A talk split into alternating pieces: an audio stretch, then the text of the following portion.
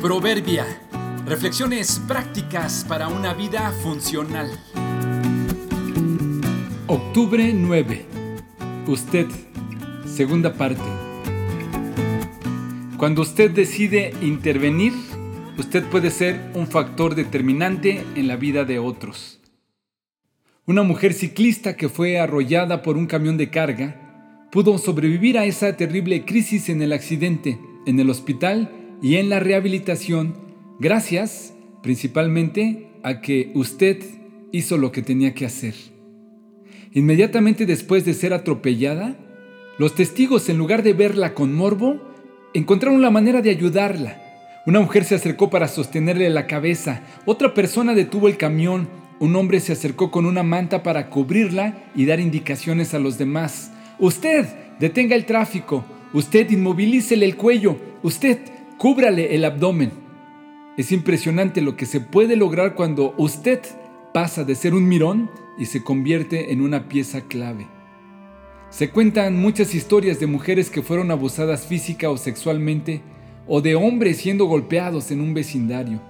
Gritaron, pidieron auxilio y gente salió a su ventana a ver lo que pasaba, pero nadie se atrevió a prestar ayuda.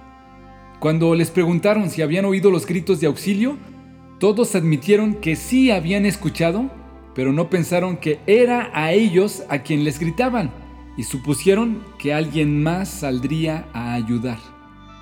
Por ello, la actitud y la acción del hombre que se acercó con la manta a cubrir a la ciclista accidentada es una estrategia que se debe emplear cuando se solicita ayuda y se sabe que hay gente observando.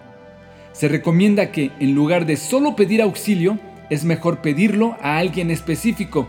Usted, señor de lentes, por favor acérquese y ayúdeme. Usted, señora de blusa roja, ayúdeme a levantarme. Usted, señor de camisa blanca, llame a la policía. Algo sucede cuando vemos a otros en crisis. Algo pasa que nos bloquea y nos desconectamos. Qué bendición es cuando usted tiene nombre, cuando usted pasa del morbo y la crítica a ofrecer su ayuda. Qué maravilla cuando usted hace su papel, cuando usted sabe que sus hijos son su responsabilidad, cuando usted le hace frente a sus decisiones, cuando usted no se anda justificando o culpando a los demás.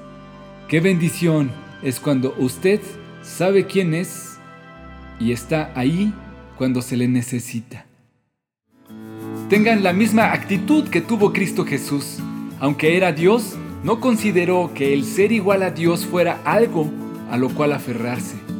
Filipenses 2, 5 y 6.